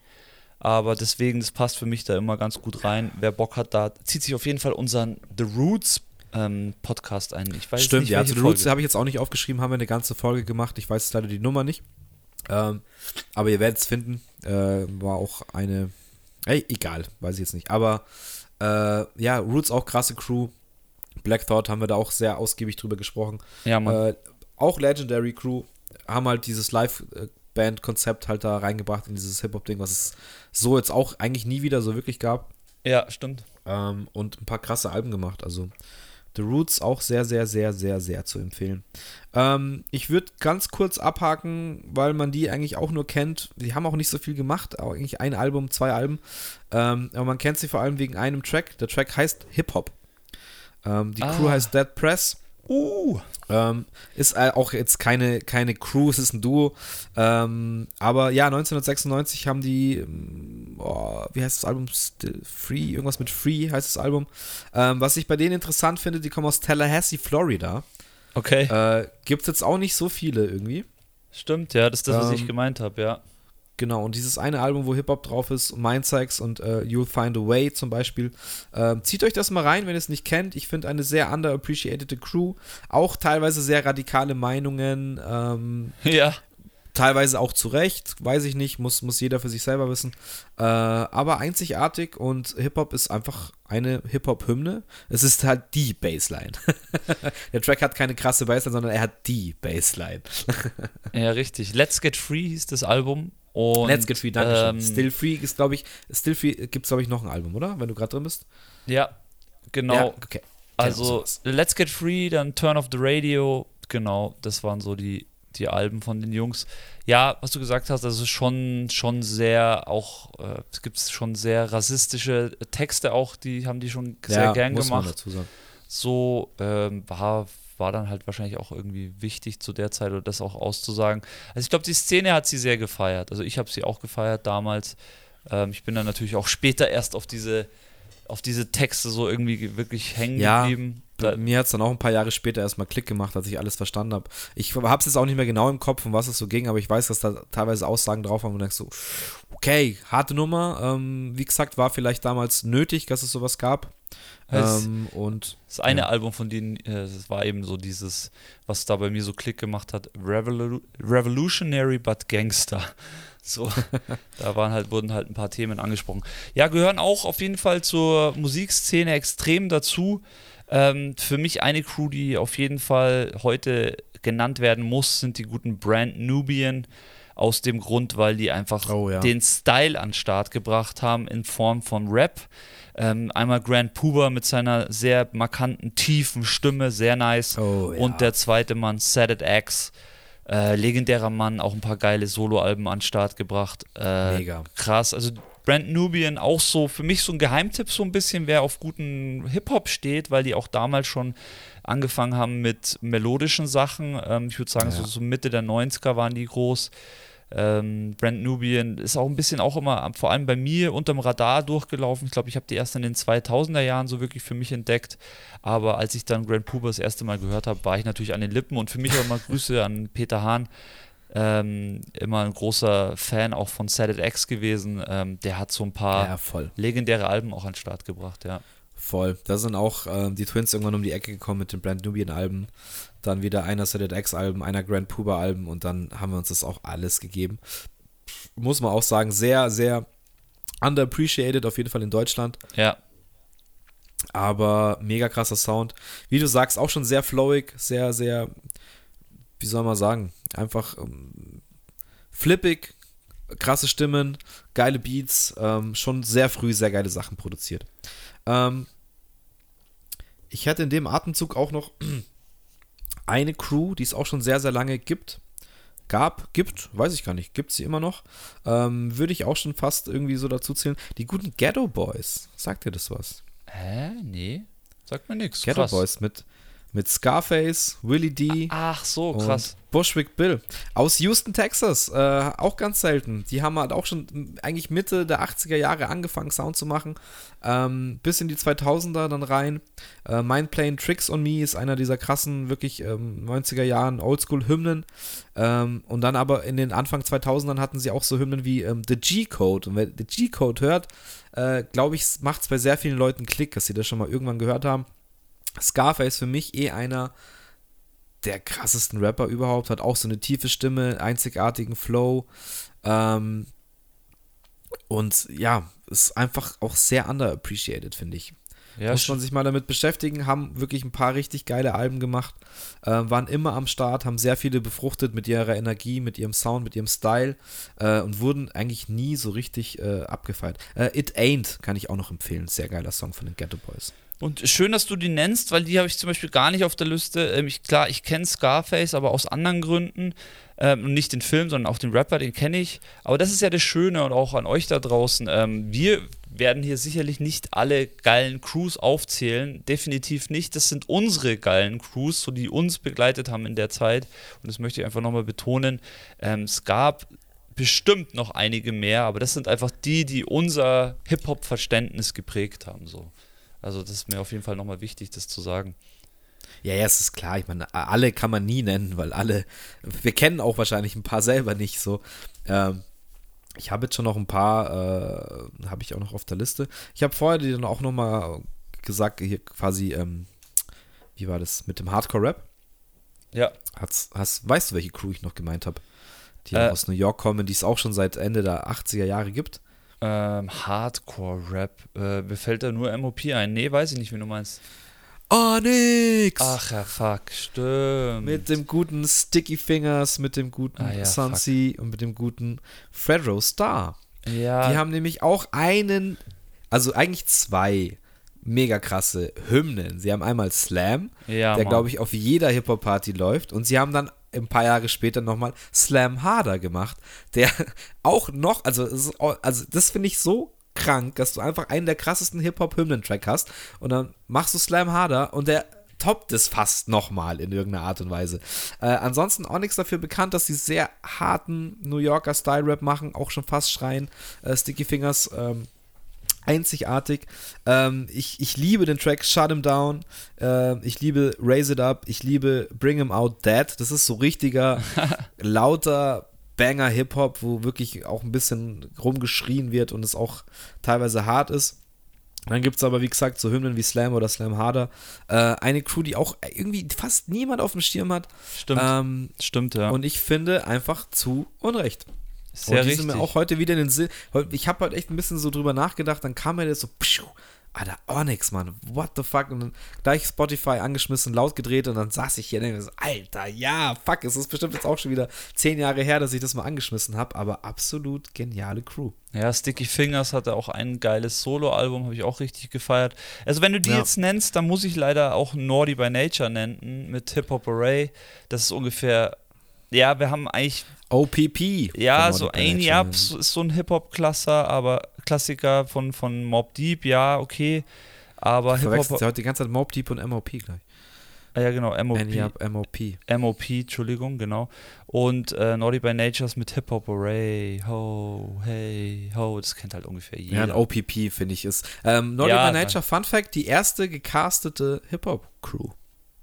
Ernsthaft jetzt, oder was? Okay, das wusste Ernsthaft, ich nicht. ja. Nice. Also müsste ich mich jetzt sehr täuschen. Äh, ich glaube aber doch, ich bin mir ziemlich sicher, dass Naughty by Nature ursprünglich gecastet wurde, ja.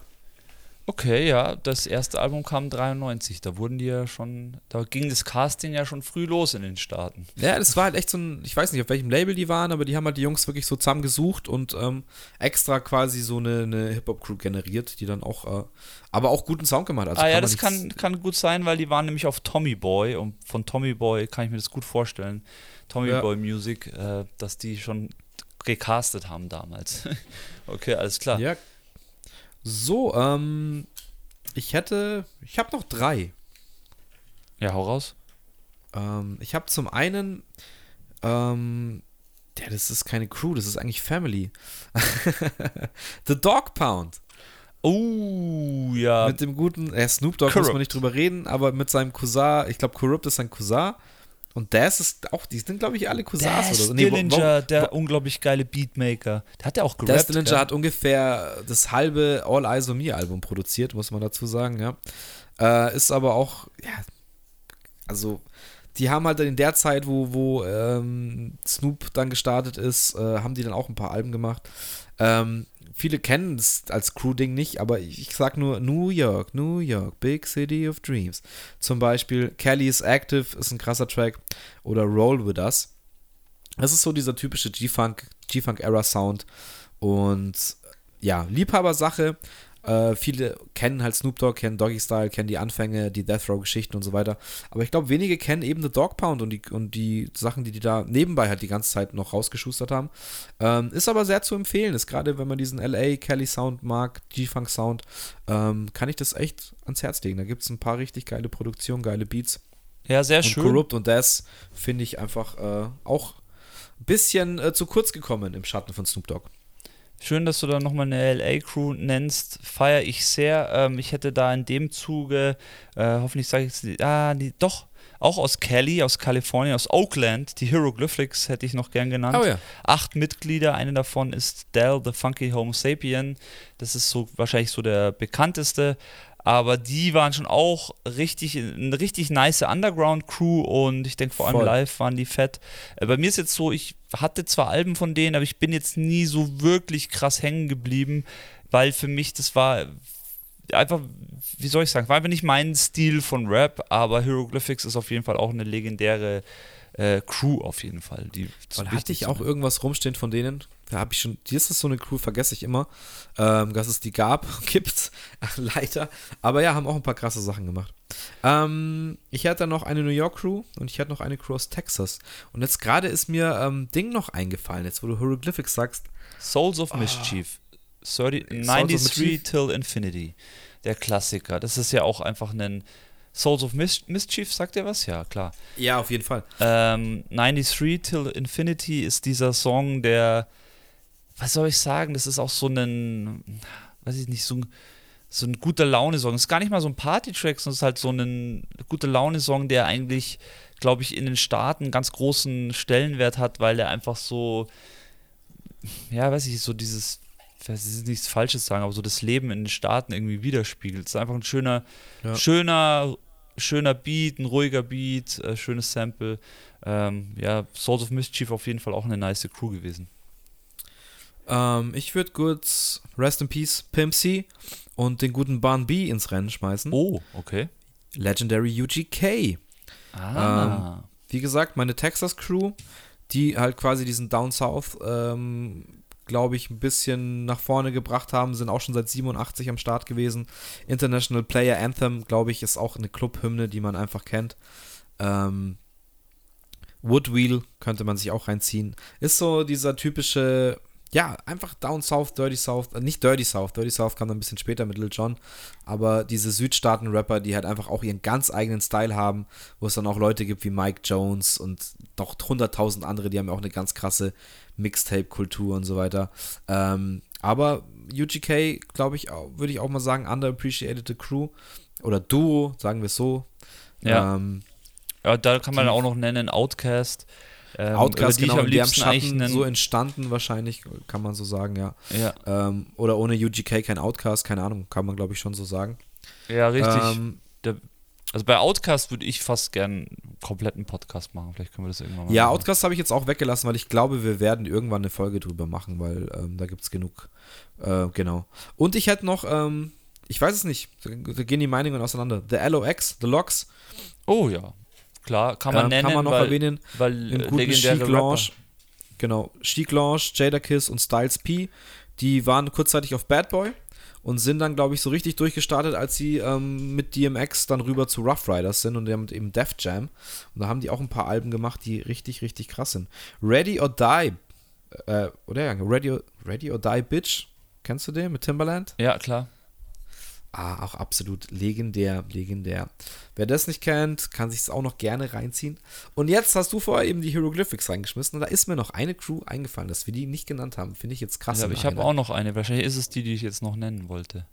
ist es der Legendary J5. Ja, richtig. Ja, also, das ist doch ein guter Abschluss, würde ich schon mal sagen. J5 muss dann natürlich am Start kommen bei diesem Podcast, weil Jurassic 5 heißen sie ja.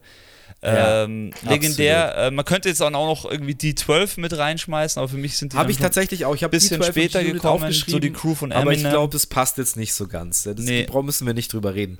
Das kennt schon jeder. Und dann auch, weißt du, G-Unit und so. Für mich ist das alles später gekommen. J5 ist ja schon so eine Underground-Crew, die es auch schon sehr lange gibt. Und äh, ja, vor allem, äh, ja, da sind auch Ja, so viele. Charlie Tuna, das ist auch einfach so eine ei- einzigartige Stimme, einzigartiger Flow. Ähm, so, so. Ah, doch, Er ist einfach. Quality Control war das Album. Ja, Mann, das Ja. war ja so fett. Ähm, Ja, ja, voll. Also, ich kann jetzt gar nicht sagen, woher die kommen, ähm, aber J5 auf jeden Fall ähm, sollte man kennen. Sehr, Ja, sehr. absolut. Die, die haben halt wirklich gerade die, die Anfänge auch. Ähm, das ist absolut crazy. Kriegt man jetzt nicht raus, wo die herkommen. Das finde ich ja fast ein bisschen schade. Ja, Los Angeles, Kalifornien, Ja. Vereinigte Staaten. Ja. da steht es einfach. Ja, auch eine Crew, die einfach immer zu kurz gekommen ist, äh, irgendwie. Aber Auch ja, nicht wollten wahrscheinlich. Die wollten halt auch nicht ins, ins, so ins Mega-Rampenlicht. Das ist immer, glaube ich, das, was ich mir halt denke bei solchen Crews, weil vor allem in den 2000er Jahren haben es ja dann doch viele irgendwie geschafft, ähm, mit Musik irgendwie durchzustarten, vor allem die, die Rap gemacht haben. Ähm, wenn man jetzt mal so Künstler wie 50 Cent oder Eminem nimmt, klar waren, wurden die so krass von Dr. Dre produziert, aber ich glaube schon, dass vor allem bei so einer Crew Ja. wie J5, da war einfach dieses Crew-Ding und Auftreten, so das, was, halt, Das- was man ja auch feiert, wenn man Sound macht. Das wollte ich gerade sagen. Es war ein anderer Ansatz, weil so eine Crew funktioniert, glaube ich, auch anders wie jetzt, äh, was dann quasi, du meinst, hast jetzt 50 Cent genannt, der dann eben von Eminem gesigned wird, der wiederum der Schützling von Dr. Dre ist. Ähm, ist ja klar, dass wenn der dann sagt, ich bringe jemanden raus, das irgendwie einen ganz anderen Push bekommt und ähm, als so eine wirklich reale, was heißt real, das heißt nicht, dass jetzt Eminem und 50 und Dre nicht real sind, aber diese reale Hip-Hop-Crews, die halt auch irgendwie eher so Conscious Rap-mäßig angehaucht sind. Ähm, ich sehe jetzt auch gerade noch von 2006 das Feedback-Album. Das haben wir damals auch noch rauf und runter gehört von Jurassic 5. Ja, aber das ist ein gut- einfach, Ja, sorry. ist ein anderer Ansatz. Äh, alles gut. Genau, das ist ein richtig. anderer Ansatz und die, die glaube ich, ja, haben einen anderen Anspruch an sich selber und die wollen halt einfach auf die Bühne gehen, geil rappen, geile Texte schreiben, auf geile Beats rappen ähm, und nicht halt diesen, diesen mega Superstar-Thism. Ich meine, in Amerika ist es eh nochmal anders. Ich meine, da kannst du leichter mal eine Million Hörer generieren als jetzt äh, vielleicht in Deutschland. Und damit kannst du wahrscheinlich auch immer noch so gutes Geld verdienen, dass du da gut leben kannst. Und dann haben viele vielleicht auch gar nicht diesen Anspruch, die Ja, Nummer. 1 zu sein, sondern Ja. es reicht an ihnen vielleicht so in den Charts die Nummer, was weiß ich was, 50 zu sein. Aber Ja. dafür hast du deine Fanbase und hast deinen Style und bleibst dir selber treu. Äh, und ja, ist auch gut, dass es so solche Crews gibt. Und jetzt haben wir wirklich einige genannt heute. Ja, ich möchte da nochmal kurz einhaken, weil mir das auch wichtig ist zu sagen, weil für mich oder auch für mich und unsere Crew damals war das ja auch der ähnliche Gewissensbiss, beziehungsweise wir haben uns schon immer als die echten Hip-Hopper gesehen und in Baggies rumgelaufen und so. Und in den 2000er Jahren, deswegen habe ich das vorhin auch so besprochen oder be, be, betitelt, hat es wirklich auch angefangen mit dieser Kommerzialisierung. Und ich habe natürlich Eminem gefeiert und ich finde es nach wie vor einer der krassesten Rapper ever. Ähm, aber ich habe das schon auch gesehen, diese Entwicklung, die da passiert, dadurch, dass der von Dre produziert wird, dadurch, dass da Death Row, äh, nicht Death Row, ähm, wie heißt das Label? Ähm, Interscope. Interscope Interscope, ja, ja. ah ja, im Aftermath dahinter steht. Ähm, und da ganz andere Maschinerie und LA und was weiß ich alles und Ideen. Da wurden auch mit Video und so, da wurde so viel auch visuell generiert, dass es einfach Erfolg haben musste. Aber ich habe schon immer diesen Weg auch, mir war schon immer auch wichtig, dass dieser reale Hip-Hop äh, für mich selber am Start bleibt. Und das finde ich ist schon vor allem dann in den 2010er Jahren bis jetzt schon komplett verschwommen. Also ich finde, so wirklich reale Hip-Hop-Crews, es gibt schon noch, also in München zum Beispiel fällt mir halt Boshi San zum Beispiel ein, der kein Blatt vom Mund nimmt und einfach alles anspricht. Es gibt schon Leute, die versuchen wirklich realen Rap zu machen, auch die Zweigjungs natürlich lieben das, realen Rap zu machen, aber ich glaube, dass die meisten Leute das gar nicht mehr wissen, dass es da überhaupt einen Unterschied gibt, so von, dem, von den Herangehensweisen. weil einfach das Business ja einfach viel mehr im Vordergrund jetzt in den letzten Jahren stand. So, das ist ein bisschen schade. Es macht, es verschwimmt, bringt das Hip-Hop so ein bisschen in falsches Licht, finde ich. Ja, es ist halt, wie es anfängt, wie es wächst und wie groß kann es werden. Und wir sind gerade halt in, in dem Luftballon, wie groß kann es werden. Und es ist auch mittlerweile so, wenn du halt den Durchbruch schaffst, dann wirst du auch mega rich und ähm, ja, damit kommen halt dann auch gewisse Folgen auf einen selber zu. Und früher war es halt einfach ähm, im Endeffekt erstmal für sich selber einfach geilen Scheiß zu machen oder Scheiß zu machen, auf den man selber stolz ist. Ähm, und jetzt mittlerweile ist es halt gleich immer so mit diesem Superstar-Thism äh, zu vergleichen. Oder du bist halt dann einfach gleich eine Hausnummer und weltweit ja, berühmt und hast aber keine, oder hast selber noch nie mit deiner Crew auf irgendeinem Gig in irgendeiner dreckigen Butze übernachtet oder also diese Erfahrungen gemacht, die halt viele von diesen kleinen Crews damals halt gemacht haben. Und ich will jetzt nicht sagen, dass das sein muss, aber wie du sagst, es ist halt einiges ähm, flöten gegangen von diesen eigentlichen Werten, die Hip-Hop mal hatte oder die Hip-Hop ausgemacht hat. Ja oder auch immer noch ausmacht für mich. Ähm, natürlich entwickelt sich Musik weiter und das ist auch in Ordnung, aber ich finde es dann auch geil und ich habe jetzt zum Beispiel auch die, äh, liebe Grüße nochmal an die Zweigjungs, äh, jetzt auch die neuen Tracks alle gehört und ich muss auch sagen, es ist geil, dass die ihrem Schuh treu bleiben und das, ja. also es hat eine neue Ebene erreicht von dem Sound, den sie machen, aber auch nur dadurch, weil sie am Ball geblieben sind und, ja, selber jetzt auch nicht ähm, sich geöffnet sagen, haben auch. Ja, das auf jeden Fall, aber es ist ja immer noch, äh, sag ich mal, derselbe Grundgedanke und derselbe, dieselbe Emotion, die dahinter steht. Nur alles jetzt auf ein Level und Skill gebracht, der einfach äh, jetzt für sich steht und einfach äh, mega gut ist. Ähm, und dann muss man auch irgendwann für sich die Entscheidung einfach treffen. Will man jetzt sich kommerzialisieren, wie du sagst, ähm, legt man da die Scheuklappen auf und versucht sich halt aufzublasen, so groß wie es geht, oder macht man das einfach aus einer Herzenssache heraus? Ähm, und ja, mei, es gibt solches, es gibt solches. Ich sage immer, vergiss halt nicht, wo du herkommst. Und das sind ja die Crews, mit denen ich teilweise auch angefangen habe, Hip-Hop zu lieben und ähm, da reinzuwachsen. Äh, und deswegen ist es halt schön, dass es von denen auch noch einige gibt. Ja, ähm, sehr schön. Es ist aber auch schön, dass Hip-Hop jetzt irgendwie die Nummer 1 Musik der Welt ist. Aber dadurch ist auch einfach klar, dass man dann einfach nicht mehr alles ähm, so in sich einsaugt, wie es halt vielleicht damals war. Also man ist auch, oder wir sind auch nur einmal jung und es wird nur einmal dieses Gefühl oder diese Flamme halt äh, entfacht so in einem. Ja, stimmt. Ähm, und dass man jetzt langsam in das Alter kommt, wo man sagt, äh, damals war alles besser. Ähm, ja, ist halt eine Sache des Lebens. Es ist, äh, ist auch normal, dass es, glaube ich, so sich so hinentwickelt. Ist auch ein bisschen schade, weil ich würde auch gerne teilweise nüchtern auf die neuen Sachen schauen. Ja. Und die mir alle auch. auch noch mit der Euphorie und Freude reinziehen wie die alten Sachen, aber ja, geht halt nicht mehr. Die Generation hat sich gedreht, das Business hat sich gedreht, aber es ist auch okay. Man muss sich einfach trotzdem respektieren.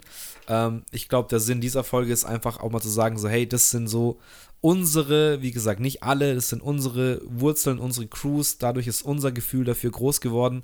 Ähm, und wenn wir das dem einen oder anderen, egal ob wir jetzt Emotionen wecken in den einen oder anderen, der sagt, ja, Mann, genau so war's, oder auch jetzt irgendwie jüngere Leute dazu bringen, zu sagen, ja, okay, ich höre jetzt mir vielleicht mal Type, äh, Tribe Called Quest oder Gangster an, weil das sagt mir nichts. Ja. Ähm, damit sage ich schon, Mission erfüllt und äh, damit ist ja, das geschafft, was ich eigentlich, äh, ja, man hat die Fackel dann wieder weitergegeben sozusagen. Ja, das würde mich auch freuen, wenn der eine oder andere wirklich sagt, okay, stimmt, jetzt haben sie da so lange drüber geredet, über den oder den Artist und ihr zieht euch das mal rein, das wäre natürlich richtig nice. Ähm, an eines habe ich noch ähm, aus einem anderen Land, die ist mir wichtig noch zu nennen. Da möchte ich auch noch einen Shoutout dalassen an meine Jungbrunnen-Jungs. Ähm, ich gehe nach Frankreich noch kurz und nenne die Science Super Crew, die uns einfach auch oh, ja. extrem krass begleitet hat, allein oh, auch von diesem ja. Crew-Gedanken her, ähm, weil da eben, also da kommt es schon mal dazu, dass ich nicht dem Französischen mächtig bin und trotzdem die hart gefeiert habe, weil die auch so individuell geil waren. So, da gab es so die, der Crew-Teil, der schneller gerappt hat, dann gab der Crew-Teil, der irgendwie, ähm, wie soll ich sagen, irgendwie härter gerappt hat und so. Einfach geil, dann auch die Beats, wie die nach vorne gingen. Es war irgendwie cool. Ähm, ich habe immer schon französische Musik auch sehr genannt, äh, geliebt. Man kann da auch bestimmt noch mehrere Crews nennen, aber für mich ist Science ja. Super Crew. I Am kann man noch kurz in den Raum schmeißen. NTM, ja. Aber hier Science Super Crew auf jeden Fall, äh, was jetzt diese Crew-Sache äh, hier in dem Podcast angeht, sehr, sehr wichtig und ja, ja sehr geile Songs auch. Ich würde da ganz kurz auch eine Anekdote noch erzählen, ähm, zum Abschluss vielleicht. Ähm, Atomic Café legendärer Club in Uh, München, den ja. es leider nicht mehr gibt. Das letzte Mal, als ich im Atomic Café war, Shoutout, liebe Grüße an den Mighty, war ich mit Mighty ähm, im Atomic Café und da hat, ich weiß jetzt nicht mehr, ob es die Science Super Crew war oder ob es einer von der Science Super Crew oder zwei oder so, die, äh, ich bin mir nicht mehr ganz sicher. Auf jeden Fall waren da ein paar Jungs von denen da und die haben dann Live-Kick gespielt und das war das letzte Mal, dass ich im Atomic Café war und deswegen wird es auch immer eine diepe, diepe Verbindung mit mir haben, mit dieser Crew und in diesem Verbindung mit diesem Club. Äh, Atomic Café in München, wer es nicht kennt, googelt es mal. Die Tür steht auch in irgendeinem Museum mittlerweile. Ähm, legendärer Club, äh, wo einfach ja auch immer krasse Underground-Hip-Hop-Acts waren.